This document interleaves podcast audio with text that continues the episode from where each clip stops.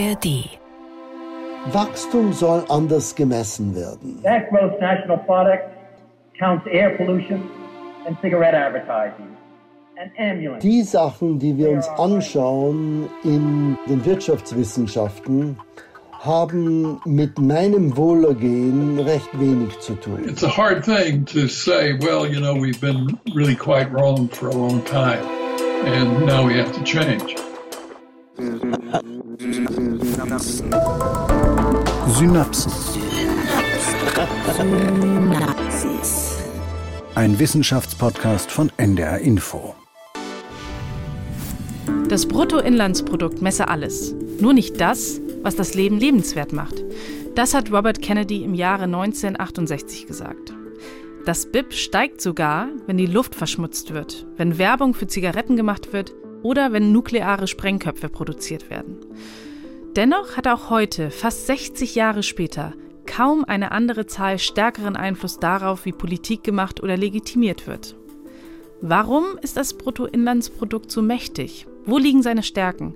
Und vor allem, ist es noch zeitgemäß? Mehr als ein halbes Jahrhundert nach Kennedys Rede an der Universität Kansas werden Forderungen nach alternativen Maßzahlen lauter, die besser geeignet sind, unseren Wohlstand zu beziffern. Und damit willkommen bei Synapsen. Ich bin Maja Bachtjarowitsch. Eins vorab. Diesen Podcast gibt es alle zwei Wochen. Am Freitag jeweils veröffentlichen wir eine neue Folge und die findet ihr in der ARD Audiothek und überall dort, wo ihr Podcasts hört.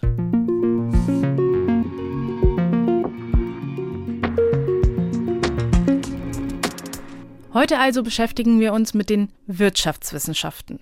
Und die Kollegin, die das Bruttoinlandsprodukt auf seine Stärken und Schwächen untersucht hat, ist Wissenschaftsjournalistin Thomas Schröder. Hi Thomas. Hi. Thomas, du berichtest eigentlich eher über naturwissenschaftliche Themen, also über das Meer, über den Klimawandel oder neue Technologien. Wie bist du jetzt dazu gekommen, dich mit dem BIP zu beschäftigen?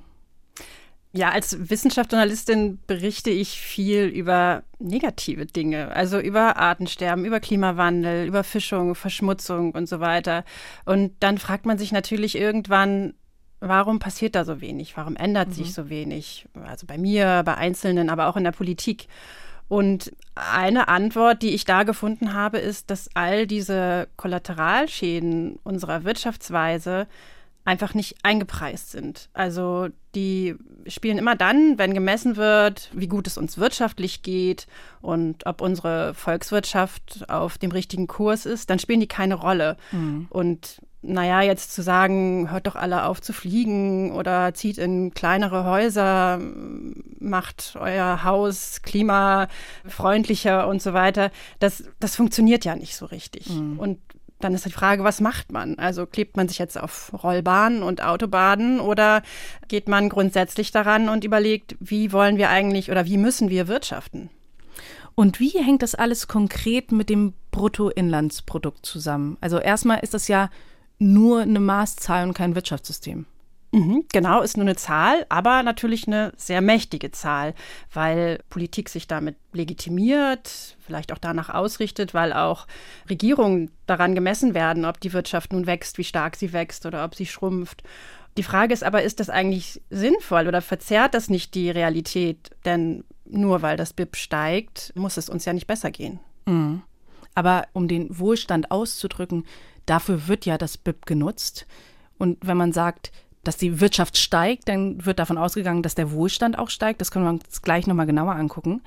Lass uns aber erstmal aufs BIP an sich schauen. Also qua Definition mhm. beschreibt ja das Bruttoinlandsprodukt den Wert aller neu geschaffenen Güter und Dienstleistungen, die ein Land in einem Jahr produziert. Genau, und, und dieser Wert, der dient ja auch für internationale Vergleiche, mhm. also dass man guckt, wie groß ist die Wirtschaft in unterschiedlichen Staaten, dann gibt es ja auch noch das Bruttosozialprodukt. Das wird manchmal durcheinander geworfen, aber das BSP, das misst eben auch Einkommen oder Vermögen, die im Ausland erwirtschaftet werden. Mhm. Also nicht alle Deutschen arbeiten oder haben ihr Einkommen ja in Deutschland, sondern vielleicht auch in anderen Ländern. Das war übrigens in den letzten Jahren etwas höher als das BIP. Wir werden jetzt im Folgenden aber manchmal von BIP sprechen und manchmal von BSP, was aber für die Bewertung von den beiden Zahlen keinen Unterschied mhm. macht. Wichtig ist erstmal, dass es gute Gründe gibt für den Erfolg des BIPs. Denn wie gerechnet wird, das kontrolliert die UN, also wie das BIP ausgerechnet wird. Da gibt es ganz genaue Regeln. Die werden auch immer mal wieder überarbeitet. Die nächste Überarbeitung ist demnächst im nächsten Jahr fällig. Aber das garantiert eben, dass man die Staaten auch vergleichen kann, dass da kein Land irgendwie trickst und seine Bilanzen jetzt komplett schön rechnet. Mhm. Und wie wichtig das ist, das hat mir auch Stefan Schweinfest erzählt. Das ist ein Deutscher, der das Statistikamt der UN in New York leitet. Ich sage ja immer, verprügelt mir mein armes Bruttosozialprodukt nicht. Das ist ja im Grunde genommen eine große Erfolgsgeschichte der UNO. Also die haben ja Abertausende von volkswirtschaftlichen Gesamtrechnungsexperten auf der ganzen Welt ausgebildet. Und dadurch ist es ja wirklich eine Maßzahl geworden, auf die man sich eben auch verlassen kann. Also weil jeder weiß, äh, was da gemessen wird. Ja, also die Verlässlichkeit, das ist schon ein ganz großer Vorteil, ähm, mhm. dass man eben weiß, was gemessen wird. Mhm. Ähm, wo wir jetzt eigentlich die ganze Zeit über das BIP reden, hast du eine Ahnung, wie groß das ist in Deutschland? Ja, es ist mir in der Recherche begegnet. Ich meine, das ist um die 4 Billionen Euro oder so. Genau, wurde gerade verkündet. Ist ziemlich genau 4,1 Billionen Euro. Oder wenn man es umrechnet, wenn man es dann international vergleichen will, sind es 4,5 Billionen Dollar schon eine krasse Zahl, oder? Ja, das, das sind so Dimensionen, das sind so Zahlen, mit denen kann mein Kopf eigentlich gar nicht arbeiten. nee, ich glaube, da bist du auch nicht die Einzige. Wir können es ja mal ein bisschen einordnen, mhm. um es vielleicht ein bisschen vergleichbarer zu machen. Die USA zum Beispiel hatten 2022 fast 26 Billionen US-Dollar, also mhm. schon deutlich mehr. China hat 18 Billionen. Äh, Mosambik dagegen ist äh, ganz unten in der Liste. Die haben gerade mal 19 Milliarden also 0,019 mhm. Billionen. Das ist natürlich vergleichsweise sehr wenig, ist auch mhm. ein kleines Land. Und andererseits ist aber auch so, wenn man jetzt mal zurückschaut, Deutschland 1950 hatte auch nur ein BIP von 50 Milliarden. 1950? Ja. Krass, aber das ist schon eine krasse Entwicklung. Also von 50 Milliarden auf 4,1 Billionen. Ja, also jetzt müsste man natürlich noch sagen, wenn man die Inflation reinrechnet, mhm. dann waren diese 50 Milliarden 1950 ungefähr fünfmal so viel wert wie heute. Mhm. Aber viel wichtiger als diese Zahlen ist für Wirtschaft und Politik aber auch die Frage, wie sich das BIP im Laufe der Zeit entwickelt hat. Also wie hoch sind die Wachstumsraten? Und wenn man sich das für Deutschland anguckt, dann stellt man fest, dass so zwischen 2000 und 2020 im Durchschnitt ein Wachstum von ungefähr einem Prozent da war. Mhm. Also während zum Beispiel während des Wirtschaftswunders in den 50er und 60er Jahren, da gab es durchschnittlich jährliche Wachstumsraten von über 6 Prozent. Das Wachstum hat sich bei uns in Deutschland in den letzten Jahren also verlangsamt. Die ersten Prognosen für das letzte Quartal 2023, die sind rausgekommen und die sagen sogar, dass das BIP im Vergleich zum Vorjahr sogar um 0,3 Prozent geschrumpft ist. Mhm. Genau. Also wir leben ja in einer hochentwickelten Volkswirtschaft. Da ist das jetzt ganz normal, dass das Wachstum irgendwann abflacht. Aber wir hatten natürlich auch noch andere Dinge, die dazu kamen. Eine Pandemie, mhm. dann gibt es den Krieg in der Ukraine. Das alles fördert Wachstum ja nicht gerade. Und wir finden das ja in der Regel doof. Und die Frage ist aber, warum eigentlich?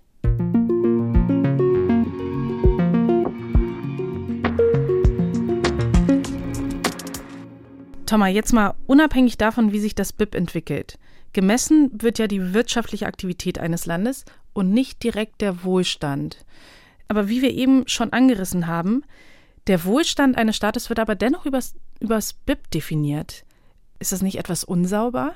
Ja, die Frage ist ja erstmal, wie definiert man Wohlstand eigentlich? Ne? Also, oder Wohlergehen. Ähm, das kann ja auch unterschiedlich sein bei Individuen, aber wenn man versucht, es so ein bisschen zu vereinheitlichen, dann geht man meistens von drei Komponenten aus. Und eine dieser Komponenten ist tatsächlich vom BIP sehr gut abgedeckt. Da geht es darum, wie gut ist man mit Gütern oder Dienstleistungen mhm. versorgt, also ums Materielle eigentlich. Darunter fällt alles, was Geldwert hat, also auch Sachen, die der Gesellschaft vielleicht schaden. Das haben wir ja von Kennedy mhm. schon gehört. Aber das Materielle ist natürlich wichtig. Wir wollen keinen Hunger haben, wir wollen ein schönes Zuhause haben, wir wollen es warm ja, haben, ja. das ist ja klar. Genauso klar ist aber, das ist nicht alles. Und deswegen kommen da zum Wohlstand eigentlich noch mindestens zwei weitere Komponenten hinzu, nämlich das Soziale mhm. und die Nachhaltigkeit. Das Soziale, das kennen wir ja auch alles. Also die ganze Care-Arbeit, Essen kochen, mit Kindern spielen, die Oma besuchen, das kommt ja im BIP nicht vor. Mhm für das Wohlergehen von der Oma oder von den Kindern ist es aber schon, ja, ja. schon sehr wichtig. Und grundsätzlich äh, einfach für das Wohlergehen der kompletten Gesellschaft, ne? Genau, also diese ganze Care-Arbeit, das wird ja auch immer mehr thematisiert, dass mhm. das ein ganz wichtiger Faktor ist. Ähm, das Soziale geht aber natürlich auch noch darüber hinaus. Also es gibt ja ganz viele Bereiche. Ich habe Streit mit meinen Nachbarn oder ich habe Angst um die Zukunft meiner Kinder oder ich habe keine Freunde, fühle mich einsam. Mhm. Das hat ja für das Wohlergehen des Einzelnen auch einen ganz großen Einfluss.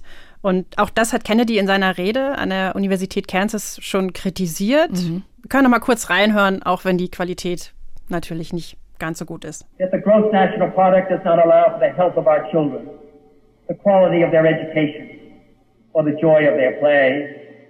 It does not include the beauty of our poetry, or the strength of our marriages, the intelligence of our public debate, or the integrity of our public officials. Also er sagt hier, die Gesundheit unserer Kinder, die Qualität ihrer Bildung, ihr Spaß am Spielen, die Stabilität der Ehen, die Integrität von Beamten und, das finde ich ja besonders schön, die Intelligenz unserer öffentlichen Debatten, all das mhm. ist im BIP nicht abgedeckt.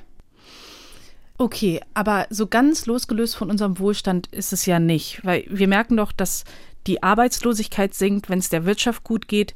Und das hat ja logischerweise auch Auswirkungen auf unser Wohlbefinden beziehungsweise auf das Wohlbefinden einer Gesellschaft. Dementsprechend werden doch auch Regierungen oft daran gemessen, ob die Wirtschaft wächst oder nicht. Ja, das stimmt. Und diesen Zusammenhang, also zwischen BIP und Wohlergehen, mhm. der ist ja auch eindeutig da. Und zwar eigentlich auch streng genommen nicht nur im materiellen Bereich, weil vieles wächst mit dem BIP mit. Mhm. Die Lebenserwartung, oft auch die, ist die Gesundheit besser, die Bildung. Und da müsste man Kennedy auch in gewisser Weise widersprechen, weil ein hohes BIP setzt ja eine gute Bildung voraus in der Regel und befördert sie auch, mhm. weil ich habe einfach mehr Steuern, mehr Geld für Klar, Schulen, ja. ich habe auch mehr Geld für Krankenhäuser. Insofern einfach mehr Mittel für diese wichtigen Sachen. Genau. Wenn das BIP wächst, dann kann ich eben auch ganz vieles andere finanzieren, was fürs Wohlergehen gut ist. Und insofern steckt da eben indirekt doch viel mehr drin. Und dadurch ist es auch so zustande gekommen, dass man sagt, okay, wir können mit dem BIP eigentlich sehr gut unseren Wohlstand messen. Ja, naja, also zu, zu einem bestimmten Punkt ja schon. Aber wieder, wenn wir uns jetzt gerade die aktuelle Weltlage angucken, finde ich, ähm, liegt ganz deutlich auf der Hand, dass diese Gleichung eben nicht so gut aufgeht. Und da möchte ich zurück auf deinen Startpunkt eigentlich. Wenn wir uns das Klima angucken, wenn wir uns diese ganze Umweltzerstörung angucken, dann wird ja ganz deutlich, dass all das, was wir eben nicht berücksichtigen, eigentlich die große Gefahr ist und mhm. das alles droht uns wirklich um die Ohren zu fliegen.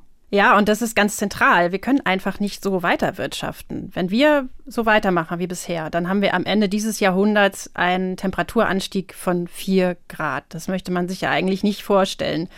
Wir brauchen auch Ressourcen auf. Unsere Phosphorvorräte, die werden so in 100 bis 300 Jahren zur Neige gehen. Und von der ganzen Verschmutzung, Überdüngung, von ausgelaugten Boden, vom Artensterben haben wir da noch gar nicht gesprochen. Das ist äh, ein ganz wichtiger Punkt. Und es gibt natürlich zahlreiche weitere Kritikpunkte. Es gibt sogar Kritik ganz im eigenen Bereich des BIP, weil mhm. Ökonomen sagen, äh, das bildet zum Beispiel die Werte in der Digitalwirtschaft gar nicht mehr richtig ab. Und dann kommen natürlich auch die ganzen sozialen Gründe hinzu. Also ein Beispiel ist, nur weil das BIP sehr hoch ist, heißt es ja nicht, dass es gut und gleichmäßig im Land verteilt ist. Ja, wenn du dir allein anguckst, wie viele Leute halt irgendwie gestresst sind. Weil der Wohlstand, der bringt offenbar nicht mehr Zeit oder Entspannung. Und ähm, wo ich das auch wirklich sehr deutlich sehe, ist, guck mal, wie polarisiert die Gesellschaft gerade ist. Also mhm. da scheint uns der Wohlstand, also per dieser Definition der Wohlstand ja auch nicht so zu helfen. Ja, und wenn man da jetzt mal einen Blick in die Literatur wirft, dann ist das sehr widersprüchlich. Also du hast ja gerade gesagt, ne, diese ganzen gestressten Leute, die ich auch ständig um mich rum sehe. Mhm. Ich selber bin auch oft gestresst, obwohl ich ein gutes Einkommen habe. Da gibt es Studien, die zeigen zum Beispiel, dass ein steigendes BIP aber schon mit einer höheren Lebenserwartung und auch mit mhm. mehr Freizeit einhergeht. Und zum Beispiel auch die Ungleichheit sinkt Genauso gibt es aber auch Studien, die zeigen, dass Wirtschaftswachstum nicht glücklicher macht. Und diese Ergebnisse, die hängen immer so ein bisschen davon ab, was wird gemessen, was wird gefragt, wie wird gerechnet und so weiter. Ein ganz wesentlicher Faktor ist aber auch, wo wird gemessen. Denn in ärmeren Ländern ist das anders als in reichen. Einfach weil jemand, der arm ist, irgendwie einen Zuwachs oder einen deutlichen Zuwachs einfach viel stärker spürt als jemand, der eh schon viel hat und wenn er noch mehr hat, dass das eigentlich gar nicht so einen Effekt hat? Ja, man kann sich das ja auch ganz leicht vorstellen, wenn wir jetzt einen Haushalt nehmen, der 20.000 Euro im Jahr verdient und einen anderen Haushalt, der 150.000 mhm. Euro im Jahr verdient. Wenn die jetzt plötzlich 10.000 Euro im Jahr mehr kriegen, dann mhm. macht es ja für ja. den ärmeren Haushalt einen riesen Unterschied in der Lebensqualität, während der reichere Haushalt sagt, ja, nice to have, aber gestresst bin ich trotzdem mhm. oder so. Also das spielt eine Rolle und dann auch sowas wie relativer Reichtum. Also jemand, der der Mittelschicht in Indien angehört, der ist vielleicht ärmer als jemand aus der Unterschicht in den USA, aber wahrscheinlich geht es ihm besser, ist sein Wohlstand subjektiv höher weil er einfach in der Mitte der Gesellschaft ist. Also zusammengefasst kann man sagen, auch die Verteilung spielt eine ganz große Rolle, die Verteilung von Wohlstand.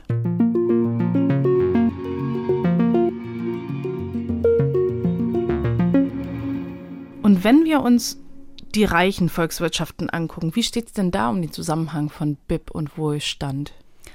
Ja, also da ist er deutlich schwerer zu finden, weil mhm. wir haben ja schon darüber gesprochen, dass mit dem BIP auch die Lebenserwartung in der Regel steigt. Mhm, ja. Aber wenn man sich die USA in den letzten Jahren angeguckt hat, dann ist die Wirtschaft da gewachsen, aber die Lebenserwartung ist gesunken. Aber das ist ja ein spannender Punkt, weil eigentlich kann ich doch oder würde ich davon ausgehen, dass wenn der Wohlstand steigt, also wenn ein Land reich ist, dass die Medizin vielleicht sich auch so weit weiterentwickelt, dass die Lebenserwartung halt immer weiter steigt. Aber das mhm. ist bei denen nicht so. Ja, also zum einen spielt natürlich wie in allen Ländern auch Corona eine Rolle. Das ist auch in den USA nicht besonders gut gemanagt worden. Dazu kommt aber auch, dass es ganz viele Menschen gibt, die von Opioiden, also von mhm. Schmerzmitteln mhm. abhängig sind. Das lässt die Lebenserwartung auch nochmal sinken. Und darüber hinaus gibt es noch erste Vermutungen. Also es gibt benachteiligte Bevölkerungsgruppen, zum Beispiel die Indigenen in Alaska, die mhm. eine sehr niedrige Lebenserwartung haben. Auch Bundesstaaten im Süden schneiden nicht gut ab. Das könnte daran liegen, dass sie eine andere, restriktivere Sozialpolitik haben oder vielleicht auch schon daran, dass sie die extremeren Klimabedingungen haben. Mhm. Für diese Folge habe ich auch mit Dennis Snower gesprochen. Der ist oder der war früher Leiter des Kieler Instituts für Weltwirtschaft und der hat gesagt, wir müssen auch andere Daten im Blick haben, nicht nur das BIP, damit es unseren Gesellschaften gut geht. Welche Daten genau meint er damit? Also er hat mir das an einem Beispiel erklärt. Zwei Jahre bevor Trump gewählt worden ist als Präsident, da haben sich bestimmte Werte verschlechtert. Nicht das Wirtschaftswachstum, aber Werte, die sowas wie Solidarität und Befähigung messen. Also Solidarität, da kann ich mir was drunter vorstellen, aber was heißt denn Befähigung? Ja, ist, ist schwierig. Also Solidarität, dröseln wir das auch nochmal auf, ist sowas wie Bereitschaft zu geben, zu teilen, mhm. Vertrauen in andere und so. Befähigung, darunter versteht man so das Maß, in dem man sein Leben steuern kann. Also Selbstwirksamkeit. ja, genau. Aber wie selbstwirksam man sein kann, das hängt ja ganz stark von den Bedingungen ab, die man vorfindet in seinem Land. Mhm. Also natürlich auch, was ich mitbringe an Bildung, aber auch was, wie sicher ist mein Arbeitsplatz? Wenn wir mal eine Reinigungskraft mit einem IT-Angestellten vergleichen, mhm. dann ist die eine, die hat keine flexiblen Arbeitszeiten, die hat ein schlechtes Einkommen, die ist vielleicht sogar befristet beschäftigt oder arbeitet als Selbstständige, ist nicht richtig sozialversichert. Der IT-Angestellte hat seinen Obstkorb auf seinem Arbeitsplatz und hat flexible Arbeitszeiten mhm. und vielleicht noch fünf andere Jobangebote. Okay, das heißt, man könnte das vielleicht auch mit dem Wort Lebenschancen oder sowas übersetzen. Mhm. Und diese Werte und die Werte für Solidarität, die sind in den USA geschrumpft. Und Snower sagt jetzt, das könnte auch ein Grund dafür sein, dass Trump gewählt wurde. Ja, und er sagt auch, wir müssen mehr auf solche Daten achten. Und da hat er den Wahlkampf von Hillary Clinton als Beispiel gebracht. Ähm, da waren die Wirtschaftszahlen sehr gut und darauf haben die sehr stark gesetzt. Mhm. Die Menschen hatten aber ganz andere Probleme, meint er. Okay, alles klar. Das heißt einfach nur die Wirtschaftszahlen sich anzugucken, ist zu wenig. Aber wo sollen denn diese ganzen Daten herkommen? Ja, an den Daten fehlt es nicht. Da gibt es unzählige. Es gibt auch unzählige Indikatoren. Da kommen wir auch später noch dazu. Hier hat er jetzt erstmal seinen eigenen Indikator angebracht. Er hat nämlich, nachdem er ausgeschieden ist ähm, aus dem Institut für Weltwirtschaft, das Recoupling Dashboard entwickelt.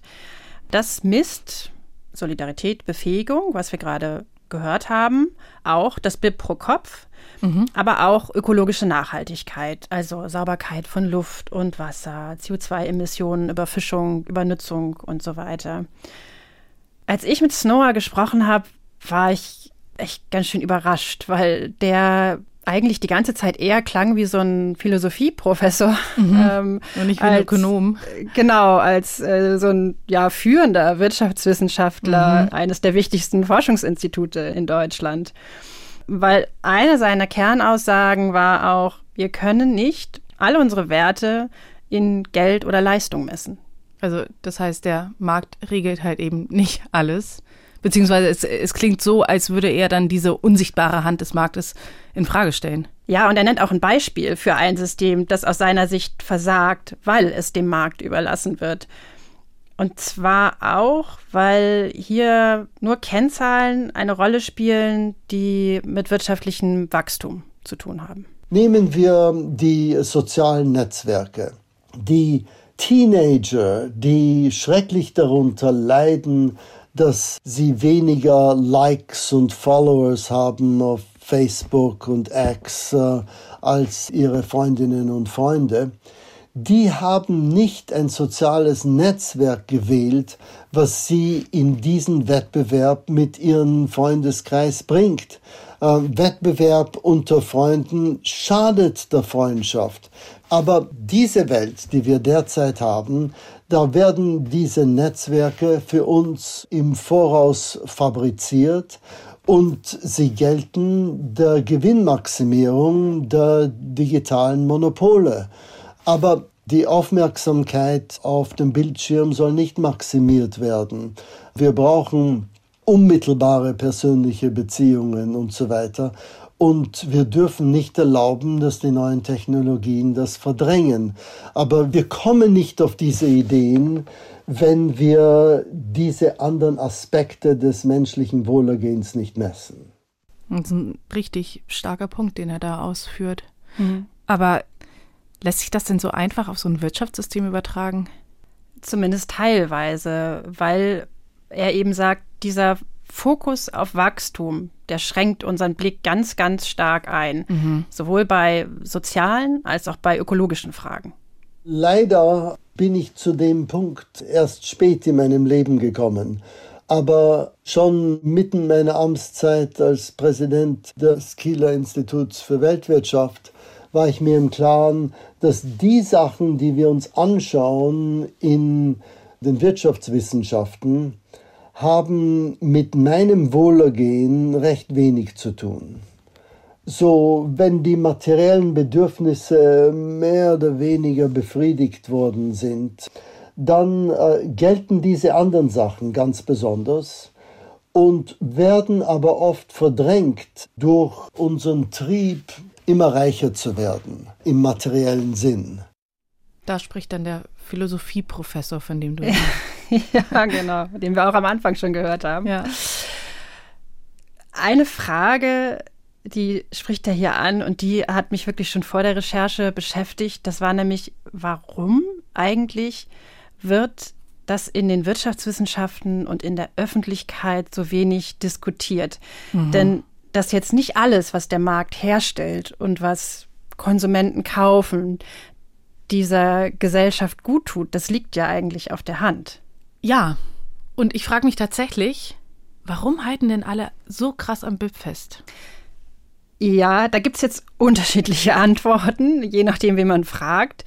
Es gibt ja Ökonomen, die sagen, das BIP ist nach wie vor ein guter Indikator für Wohlstand. Aus den Gründen, über die wir jetzt ja schon viel gesprochen haben. Mir ist ziemlich schnell klar geworden, es geht hier nicht um eine Zahl, mit der wir Wachstum messen. Eigentlich geht es doch vielmehr um die Frage, also ums Wachstum selber. wie wollen wir in Zukunft wirtschaften. Aber an, an, diesem Punkt waren wir doch schon mal mit dem Club of Rome. Also diese Gruppe, dieser Zusammenschluss an Experten aus verschiedenen Disziplinen, mhm. die haben 72 ja den Bericht rausgebracht, der sich eben mit der Frage beschäftigt, können wir überhaupt unendlich weiter wachsen? Und der sagt, ähm, irgendwann kommen wir halt an diese sogenannten planetaren Grenzen. Also es geht irgendwann einfach nicht mehr weiter. Ja, der kam ja ganz klar zu dem Schluss, dass wir Grenzen des Wachstums erreichen werden. Die haben ja auch Prognosen gemacht, die in die Zukunft geschaut haben, also von 1972 aus. Und diesen Prognosen zufolge wären uns viele Rohstoffe schon ausgegangen, die uns aber gar nicht ausgegangen sind, weil der Bericht einfach unterschätzt hat, dass Preise steigen, wenn Rohstoffe knapp werden, mhm. dass es Innovationen gibt mhm. und so weiter. Das ist so eine ganz gängige Kritik an diesem Bericht. Nichtsdestotrotz ist es ja aber so, dass vieles, was darin steht, auch bis heute Bestand hat und viele Probleme, die damals aufgezeigt wurden, haben sich zugespitzt. Zum Beispiel ja sowas wie Verschmutzung. Also wir reden ja ständig über das Plastik in unseren Meeren, über das Kohlendioxid in unserer Atmosphäre. Und das alles wurde damals schon benannt. Und das ist auch eine Frage, das ging mir genau wie dir, dass ich auch gedacht habe, warum hat man da nicht weitergemacht? Und ich hatte das Glück, dass ich noch mit Herman Daly sprechen konnte. Das ist ein amerikanischer Ökonom, der war auch Ideengeber für den Club of Rome. Der hat die ökonomische Ökologie mit begründet und ist aber leider 2022 gestorben. Aber ich habe mit ihm noch darüber gesprochen und habe ihn damals gefragt, woran liegt es, dass wir einfach so weitergemacht haben, obwohl wir ja eigentlich schon wussten, dass das auf Dauer nicht so ganz aufgehen kann. Und er hat mir gesagt, wir haben das gemacht, weil das so lange so gut funktioniert hat. Und das liegt daran, dass die Welt damals noch sehr groß und die Weltbevölkerung noch relativ klein war. Also mhm. er nennt das dann, wir hatten eine leere Welt. Mittlerweile leben wir aber in einer vollen Welt. We have just assumed that growth is making us richer. Well, it used to make us richer back in the in the empty world when we had a lot of resources and few people growth. We were better off as a result of growth. Now the cost of depletion and pollution and congestion are much greater than the benefits of the extra production for wealthy countries not for poor countries but for wealthy countries. And you know economists of all people, should be the ones to point that out and to recognize it and say, wait, look, where growth has become uneconomic. Also die Kosten der Umweltverschmutzung und der Übernutzung sind viel höher als der Nutzen der zusätzlichen Produktion, meint mhm. er. Also für die reicheren Länder, das muss man jetzt äh, ganz dick unterstreichen. Aber für die ist das Wachstum eigentlich unwirtschaftlich geworden. Mhm. Das leuchtet mir alles ein. Aber sind wir nicht zu Wachstum verdammt? Also wenn wir uns jetzt nochmal die Corona-Krise angucken. Ökologisch gesehen kann man ja sagen, dass da viel Wünschenswertes passiert ist. Also wir haben CO2 mhm. eingespart, es gab weniger Flüge einige Menschen, die jetzt vielleicht irgendwie keine kleinen Kinder haben oder die nicht um ihr Einkommen fürchten mussten, die haben sogar gesagt, es hat sie entspannt, es hat sie entschleunigt, also dass das sozusagen irgendwie das Glück im Unglück war und dass sie da auch persönlich profitieren konnten. Und auf der anderen Seite jetzt eben diejenigen, die ums Einkommen fürchten mussten, wie zum Beispiel Selbstständige, die hatten dann keins mehr, das war komplett weggebrochen. Und es gab viele Insolvenzen und äh, ja, das Wirtschaftswachstum brach ein. Mhm. Und dann ist der Staat da halt mit reingeschlittert und machte mal eben schnell hunderte Milliarden von Euro locker, um eben diese Folgen abzufedern. So, wenn wir uns das so angucken, das kann doch einfach kein angestrebtes Zukunftsprogramm sein. Oder etwa doch? Tja, ja, das ist die Gretchenfrage, ne? Und das ist auch ein Argument gegen viele Wachstumskritiker, dass man sagt, naja, aber es, es gibt ja kein Land, was irgendwie schon mal erfolgreich geschrumpft ist. Herman Daly sagt aber, wir müssen schrumpfen, weil wir zu viele Ressourcen und zu viel CO2 ausstoßen. Mhm. Und da diskutiert er auch eher physikalisch. Also das kann man tatsächlich mit Mitteln der Physik oder der Thermodynamik ausrechnen, dass man weiß, selbst wenn wir recyceln ohne Ende, haben wir immer Verluste dabei. Mhm. Und da ist also eine Endlichkeit drinne.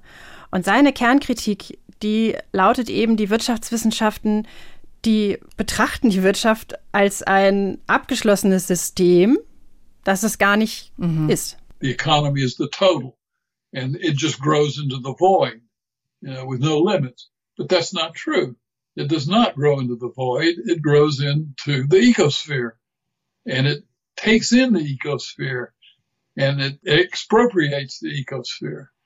And at some point, those costs become too great for the system to continue. And I think that's what we're experiencing now.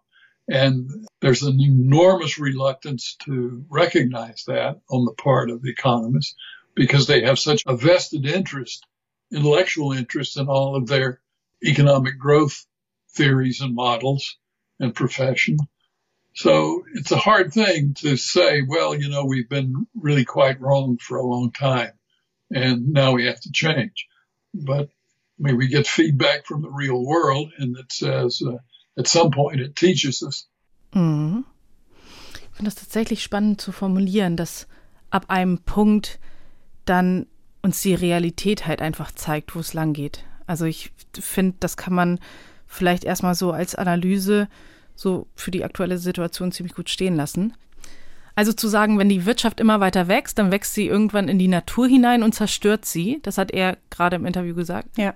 Und was er aber auch noch macht, ist, er übt ja harte Kritik an der Mainstream-Ökonomie, die eben immer ans Wachstum denkt. Ja, genau. Also er sagt ja, weil die Wirtschaftswissenschaft so lange in die verkehrte Richtung gelaufen ist, tut sie sich jetzt schwer damit anzuerkennen, mhm. dass sie mit all ihren Wachstumsmodellen und Theorien, die da in den Jahrzehnten entwickelt mhm. worden sind, falsch lag. Mhm. Ja, und wenn man aber Vertreter der heutigen Degrowth- und Postwachstumsbewegung fragt, dann ist es eben genau das, was wir machen müssen, umkehren. Also Postwachstum als Modell beschreibt ja diesen Bruch mit höher, schneller, mhm. weiter und der Entkopplung von Wirtschaft und Wachstum. Aber dann müssen wir an dieser Stelle auch nochmal über den Begriff grünes Wachstum sprechen. Also ja. ist nach wie vor ja umstritten, grünes Wachstum gibt es das oder nicht. Aber abgesehen mal davon, wir haben doch zum Beispiel den Green Deal der EU, der eben genau das versucht, grünes Wachstum umzusetzen. Ja, der will die Nettoemissionen von CO2 auf Null bringen bis 2050. Das ist das Ziel. Und man sieht es auch schon in Europa, dass sich Wirtschaftswachstum und CO2-Emissionen etwas entkoppeln. Mhm. Das wäre ja das, was grünes Wachstum behauptet. Wir können wachsen, ohne die Natur und das Klima zu, mhm. zu zerstören. Aber natürlich, wenn man jetzt weiter reingeht, muss man ja fragen, was ist grünes Wachstum eigentlich? Also was, was wächst da? Und da habe ich manchmal den Eindruck, dass die Lager vielleicht gar nicht so weit auseinander liegen. Denn wichtiger als die Frage jetzt, ob was wächst oder wie stark es wächst, ist ja eigentlich, was wächst da eigentlich? Mhm. Ich glaube, dass wir tatsächlich in der Gesellschaft ein Wachstumsnarrativ haben. Und ich glaube, dass das auch nicht nur FDP-Wähler haben, sondern dass viele, viele Leute das in sich haben. Insbesondere ehrgeizige Leute. Das können auch sehr ehrgeizige Klimaaktivisten sein oder ehrgeizige Klimaforscher, die wollen, dass es vorangeht.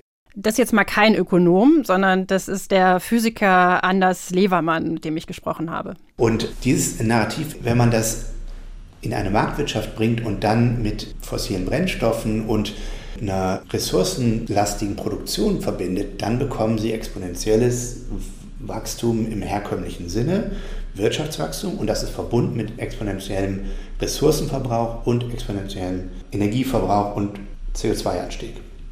Das ist schlecht, das können wir nicht mehr haben. Und die Antwort, die auch wirklich verständlich ist, die natürliche Antwort ist, wir machen das weniger, wir reduzieren das. Ein großes Problem ist dabei, sie kommen dann nicht auf Null Emissionen, weil reduzieren ist einfach nie Null. Und deswegen meint er, müssen wir nicht weniger machen, sondern wir müssen alles anders machen. Mhm. Wie das aussehen kann, das hat er jetzt in einem Buch beschrieben, Die Faltung der Welt heißt das. Und da fordert er sehr strenge Grenzen. Also zum einen physikalische, wir dürfen mhm. kein CO2 ausstoßen und wir dürfen keine Ressourcen verbrauchen, keine Rohstoffe, also 100% Recycling. Ganz spannend ist aber, dabei belässt er es nicht, er fordert auch wirtschaftliche Grenzen, schlägt zum Beispiel vor, dass Einkommensunterschiede und die Höhe von Erbschaften und auch die Größe von Unternehmen begrenzt werden sollen. Aber so etwas klingt für sicherlich viele Menschen ziemlich radikal. Also alles begrenzen. So krass? Ja, sehr radikal, aber man muss dazu sagen, er setzt sehr großzügige Grenzen. Also er spricht zum Beispiel von Erbschaften jenseits von zwei Millionen Euro pro Person. Mhm. Und was ich bei ihm spannend finde, er macht ja beiden Seiten Angebote. Also mhm. sowohl Wachstumskritikern, weil er sagt, wir müssen hier ganz klar unseren Planeten, unsere Ressourcen schützen, als auch Marktliberalen, die sagten, wir können das Wachstum nicht begrenzen. Wir können nicht schrumpfen, das mhm. sagt er ja auch. Und da ist er sich übrigens auch einig mit Snower. Niemand soll sich einmischen, ob wir wachsen sollen oder nicht, ähm, weil Wachstum an sich ist nicht schädlich. Es sind Auswirkungen, ökologische, soziale Auswirkungen des Wachstums, die schädlich sein können. Und wenn wir denen aus dem Weg gehen und unseren materiellen Wohlstand und daher unsere Gesundheit, unsere Bildung verbessern, dann kann das nicht schädlich sein. Und wir sollen keine Vorentscheidung machen, sagen, okay, das ist unmöglich und deswegen schreiben wir Degrowth vor. Das, glaube ich, ist einfach Unsinn. Aber das Wichtigere ist, Wachstum soll anders gemessen werden. Okay, das heißt, es müsste zum Beispiel verpflichtend sein, ökologische oder soziale Kosten in das BIP mit einzubeziehen. Und da reden wir von Luftverschmutzung oder eben diesen negativen Auswirkungen auf die Gesundheit durch soziale Medien. Aber was ich mich frage, wie soll das denn gehen? Ja, er sagt ja, wir müssen das anders messen. Und zwar nicht nur als Volkswirtschaft, sondern auch beim Firmenerfolg. Man könnte zum Beispiel ökologische oder gesellschaftliche Schäden messen und die dann von dem Gewinn abziehen. Mhm. Dann könnte man Firmen ja auch sagen, maximiert eure Gewinne und man wüsste, am Ende sind alle Schäden schon abgezogen und das funktioniert. Dann wäre natürlich die Frage, wären solche Unternehmen wie Meta, Google, Shell, McDonald's oder was auch immer man da sonst nennen möchte, wären die da, wo sie heute sind? Ja, aber ich stelle mir das als unheimlich schwierig vor, so etwas wie einen gesellschaftlichen Schaden zu messen. Weil wenn wir jetzt das Beispiel soziale Medien nehmen, die sind ja per se nicht böse und genauso wie viele andere Dinge in der Regel eigentlich kann man das nicht schwarz-weiß sagen. Also ist schwierig und man kann sich die Debatten vorstellen, wenn man versuchen würde, das zu ja, beziffern. Eben. Das sagt zum Beispiel auch Stefan Kotz, der ist Direktor des Forschungszentrums Konjunktur und Wachstum am Kieler Institut für Weltwirtschaft. Mit dem habe ich für diese Folge auch gesprochen. Da können wir mal kurz reinhören dann müssen wir, ob wir wollen oder nicht, bestimmte Dinge miteinander verrechnen. Also Schäden auf der einen Seite irgendwie verrechnen mit Dingen auf der anderen Seite. Und das ist in Ermangelung von insbesondere Marktpreisen dann eine sehr anfällige Aktivität, anfällig gegenüber willkürlichen Gewichtungen und dann wird zu viel von dem, was letztendlich eine politische Abwägungsfrage ist, in die Wirtschaftsstatistik verschoben. Ja. Aber wir haben doch festgestellt, dass das BIP, so wie es jetzt ist, völlig unvollständig ist für die Wichtigkeit, die ihm beigemessen wird. Eben weil diese ganzen Dinge fehlen und da nicht berücksichtigt werden. Aber damit ist es doch streng genommen gar nicht unpolitisch. Also das BIP ist ja nicht unpolitisch. Und beißt sich da die Katze nicht in den Schwanz? Ja, jetzt könnten wir wahrscheinlich lange darüber philosophieren, was unpolitisch ist. Was Coates hier meint, ist natürlich, das BIP misst ja das, was der Konsument möchte, was er kauft. Und insofern, sagt er, ist es unpolitisch und auch immer noch ein guter Wohlstandsindikator. All die anderen Probleme, über die wir jetzt schon viel gesprochen mhm. haben, das sagt er, muss man über die Rahmenbedingungen oder Nebenbedingungen lösen. Also sprich eigentlich politisch lösen. Das heißt, wir brauchen Gesetze, Vorschriften, einen Rahmen, in dem unsere Volkswirtschaft funktioniert. Und das passiert ja auch schon. Also wenn wir jetzt mal gucken, die EU hat vor kurzem Mikroplastik in Kosmetika verboten. Es wird ja auch versucht, den CO2-Ausstoß herunterzukriegen, mhm. indem man sowas wie CO2-Zertifikatehandel in Gang bringt. Ein ganz berühmtes Beispiel ist ja das weltweite FCKW-Verbot.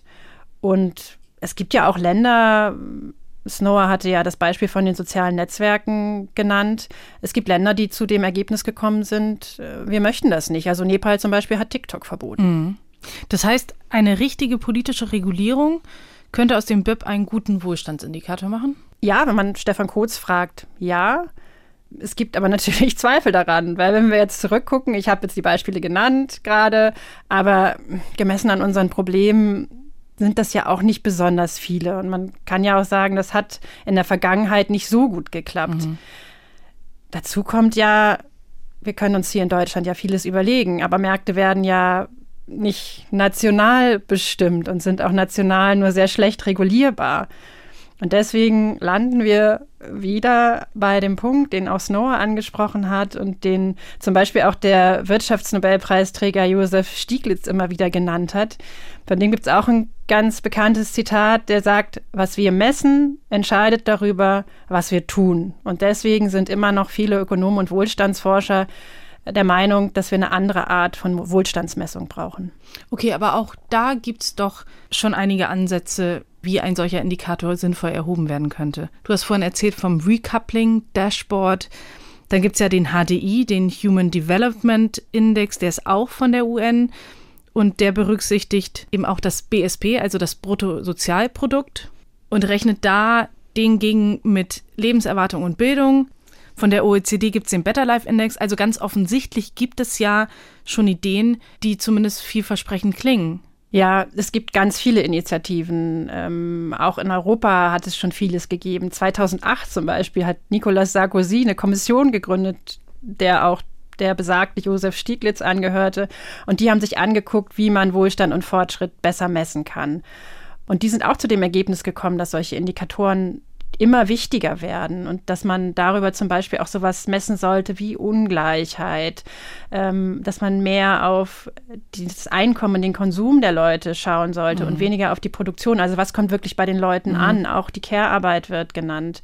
Sie sagen halt, wenn wir falsch messen, dann machen wir auch falsche Politik. Und die bisherigen Statistiken, die wir so führen, die stimmen mit der Wahrnehmung der Bürger nicht mehr überein. Das ist ein Beispiel. Mhm. Im Bereich der Ökologie gab es auch einen total spannenden Report aus Großbritannien. Der wurde im Auftrag der britischen Regierung verfasst. Das ist das sogenannte Das Gupta Review. Und die haben sich angeschaut, wie sich im Zeitraum von ungefähr 20 Jahren das produzierte Kapital und das Naturkapital entwickelt hat. Und während das produzierte Kapital sich verdoppelt hat, das Naturkapital um 40 Prozent zurückgegangen. Was kann ich mir vorstellen unter Naturkapital? Naja, wir haben ja darüber gesprochen, dass die Wirtschaftswissenschaften bisher auf die Wirtschaft geguckt haben wie auf so einen abgeschlossenen mhm. Raum. Und tatsächlich brauchen wir aber für unsere Wirtschaft ganz viele Dinge, die uns die Natur bereitstellt. Mhm. Mhm. Und das versucht man mit Werten zu versehen. Das hat manchmal Marktpreise, oft hat es aber auch keine Marktpreise, wenn es zum Beispiel um die Bestäubungsleistung der Insekten geht oder so. Aber man versucht da dem allen einen, einen Wert zu geben und kommt dann auf mhm. diese Zahlen. Und in diesem Bericht haben die sich auch mal umweltschädliche Subventionen angeguckt. Mhm. Also die beziffern sie auf 500 Milliarden Euro. Und die haben Schäden verursacht in Höhe von 4 bis 6 Billionen Euro. Und das ist ja, also das kann sich jeder ausrechnen, unwirtschaftlich. Mhm. Das ist ja das Bruttoinlandsprodukt Deutschlands. mehr, mehr als das. Genau. Krass. Hätten wir sozusagen ein Jahr umsonst gearbeitet. Ja, und dann gibt es auch in Deutschland den Nationalen Wohlfahrtsindex. Mhm. Schon mal davon gehört? Ja, aber auch nur peripher in der Recherche. Okay, so, ich wollte jetzt eigentlich Nein hören, weil ich äh, kannte das vor der Recherche ehrlich gesagt nicht. Ähm, habe es mir jetzt aber angeguckt und habe festgestellt, der ist die letzten 20 Jahre nicht gewachsen. Gut, aber das weiß keiner, weil es auch keinen interessiert. Und da kann man weitermachen. Es gibt weltweit rund 500 solcher Indikatoren. 500? Ja. Oha, das ist eine Menge. Und gibt es da irgendwie irgendwelche Konsequenzen? Ja, das ist ein Wunderpunkt. Also es wird viel gemessen, aber das hat letztlich nur ganz wenig Bedeutung und das spielt kaum eine Rolle, weder in Deutschland noch in Frankreich oder Großbritannien. Es gibt äh, noch ein konkreteres Beispiel, was wirklich auch mal ausprobiert wurde. Das kam auch von der UN. Die haben nämlich ein grünes BIP also kreiert. Grün, weil da Umweltaspekte mit reinfließen oder was? Ja, da fließen auch natürliche Ressourcen rein, die dann monetär bewertet werden. Also da kann man sozusagen die Umweltzerstörung mit in die Rechnung mhm. einbeziehen. Und das haben ziemlich viele Länder ausprobiert. Also die USA, China, Norwegen, Australien, Indonesien waren dabei. Das ist aber, sagen heute alle, gescheitert. Hä, aber warum? Das war doch eigentlich ein legitimer Versuch. Ja, war es. Steckt da auch viel Hoffnung drin. Mhm. Ähm, ja, warum? Was meinst du? Oh, ich fürchte, weil es äh, nicht genug Geld gebracht hat. so, die Dinge scheitern grundsätzlich in Volkswirtschaften, weil sie nicht ertragreich oder nicht wirtschaftlich sind. Ja, es geht in die richtige Richtung. Also es war einfach zu niedrig. Es ließ sich politisch schlecht Ach, verkaufen. Es war natürlich niedriger als das normale BIP und das hat einige Länder dazu bewogen, das schnell abzuschaffen. Es gab aber, das muss auch gesagt werden, es gab auch Kritik an der Berechnungsweise. Ne? Mhm. Das ist das Problem, was Stefan Kotz benannt hat. Ich kann natürlich nicht darüber diskutieren, wie hoch die Marktpreise für Stahl sind, aber ich kann stundenlang darüber diskutieren, Klar. was ist denn jetzt diese Flusslandschaft wert, was ist... Wie viel eine Biene pro Stunde kriegen sollte für ihre Bestäubung. Äh, genau, oder was kriegt der Wald dafür, dass ja. er uns die Luft reinhält und so weiter. Okay, du hast gesagt, es ist gescheitert, aber ähm, es kann ja nicht sein, dass irgendwie diese komplette Unternehmung gescheitert ist. Es gibt ja nach wie vor diese Ansätze halt wirklich irgendwie was zu installieren, was eben deutlicher ist als das BIP. Ja, man versucht es jetzt anders zu machen. Man möchte das BIP nicht mehr ersetzen oder irgendwie da was reinrechnen, sondern man lässt es so, wie es ist mhm. und sagt, wir wollen es ergänzen. Die UN haben momentan so ein Accounting System, wo sie genau diese natürlichen Ressourcen versuchen abzubilden. Und da machen 90 Länder mit. Mhm. Also das sind ja gar nicht so wenige. Deutschland ist auch dabei. Da ist aber auch wieder der Punkt, in der Debatte spielt es eigentlich kaum eine Rolle darf man das an dieser Stelle ein bisschen, ich sage mal, hoffnungsvoll formulieren, dass es noch keine Rolle spielt, aber dass es halt immer weiter in diese Richtung geht?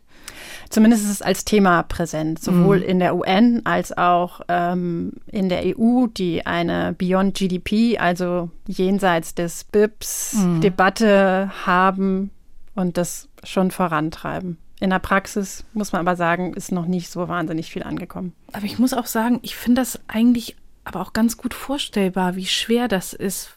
Also wir einigen uns jetzt vor Jahrzehnten auf so ein System, auf diesen Indikator. Alle orientieren sich danach.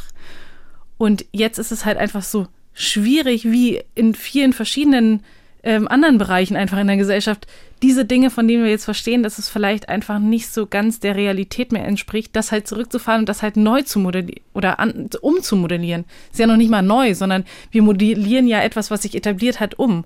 Das kann ich schon nachvollziehen, dass das so unheimlich schwierig ist. Auf der anderen Seite finde ich das auch echt irgendwie. Also uns rennt so ein bisschen tatsächlich die Zeit davon. Ja, das ist so ein bisschen äh, das Problem. Wir stehen unter Zeitdruck die ganzen geopolitischen Krisen machen natürlich eine Einigung da auch nicht unbedingt leichter. Mhm. Aber trotzdem, wenn man es positiv fassen will, dann ist es ja schon so, dass diese ganzen Indikatoren, die bis jetzt noch niemand ähm, interessieren, die sprechen ja schon dafür, dass da ein Bedarf ist mhm. und dass mit der auch an vielen Orten äh, gesehen wird. Und vielleicht ist das ja auch ein Thema, bei dem man sagt, da kommen wir alle auch irgendwo wieder zusammen, weil in vielen Ländern dieses Problem gesehen wird. Mhm. Also, dass wir tatsächlich dann sagen können, wenn man so etwas beim BIP geschafft hat, dann müsste man das doch am Ende auch bei einem anderen Wohlstandsindikator schaffen. Also ich kann mir vorstellen, dass es lange dauert, aber ich will mir gar nicht vorstellen, dass es irgendwie scheitern könnte. Ja, dass es lange dauert, das hat Stefan Schweinfest von der UN mir auch erzählt. Damit rechnet er auch sehr stark.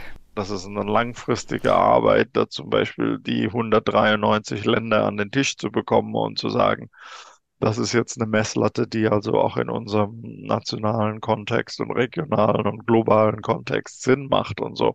Also ich schlage da immer vor, dass man da also sogar mehrere Jahre dran arbeitet. Auch das Bruttosozialprodukt wurde nicht über Nacht erfunden. Okay, dann lass uns doch einmal einen Strich ziehen jetzt.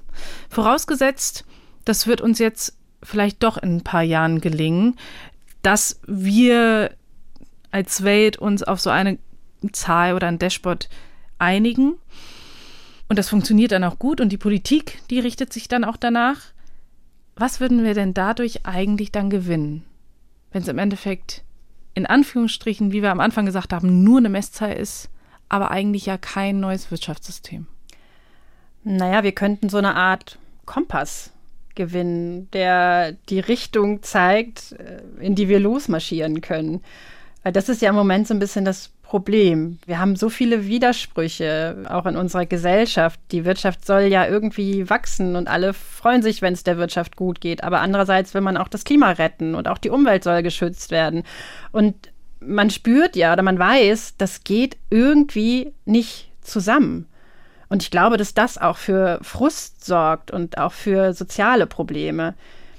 Und wenn wir jetzt aber eine solche Zahl, oder wahrscheinlich müssen es mehrere Zahlen, also ein Dashboard sein, wenn man das hätte, und das würde das Soziale und das Ökologische und das Materielle auf eine sinnvolle Art vereinen, dann könnte man sich ja auch wieder innerhalb oder mit anderen Regionen, Ländern, Regierungen oder so vergleichen. Und man könnte gucken, wo läuft es denn gut? Was machen wir gut? Was mhm. machen andere besser? Und ein wichtiger Punkt dabei ist auch, wir denken ja immer, dass wir Lebensqualität verlieren, mhm. wenn wir das Klima schützen. Verzicht. Dann müssen wir uns ja beschränken irgendwie. Und das ist negativ. Aber es gibt ja eigentlich auch viel zu gewinnen und das sieht man dann vielleicht mhm. mehr. Also wenn das Materielle ein bisschen in den Hintergrund tritt und vielleicht auch zwischenmenschliche Beziehungen und sowas wieder wichtiger wird, auch eine intakte Natur, dann können wir ja ganz viel gewinnen. Mhm. Oder wenn man vielleicht das Wort Verzicht einfach ersetzt mit dem Wort Investition in die Zukunft. Ja, stimmt. Das, das ist ja auch ein wichtiger Punkt dabei. Also der Wohlstand, so wie wir ihn jetzt sehen, der ist ja sehr auf das Hier und Jetzt mhm. ausgerichtet, dass wir denken, wow, ja, es geht uns gut, die Wirtschaft wächst. Aber wenn wir auf unsere Kinder gucken, dann müssen wir uns ja fragen, können wir uns wirklich darüber freuen? Mhm.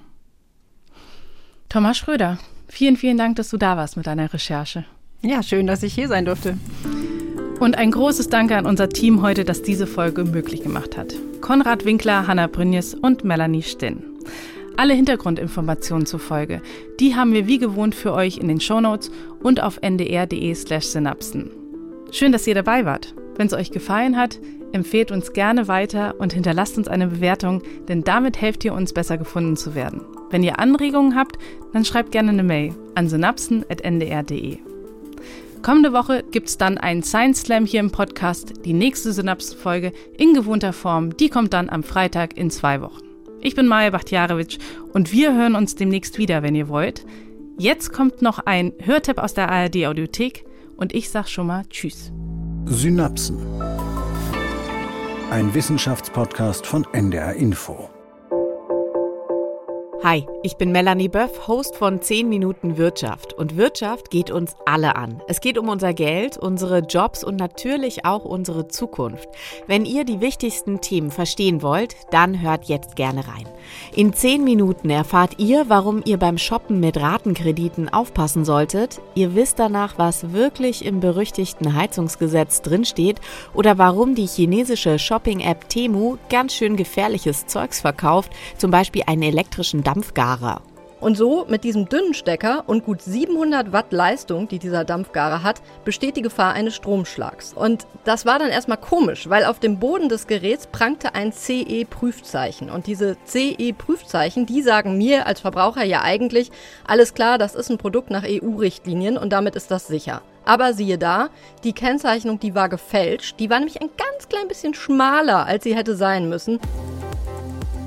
Die FachjournalistInnen der Wirtschaftsredaktion von NDR Info schauen auf die Details. Montag bis Freitag jeden Tag neu. Und wir stellen die Fragen, die im Nachrichtendschungel auch schon mal untergehen können. Den Podcast 10 Minuten Wirtschaft findet ihr unter anderem in der ARD Audiothek.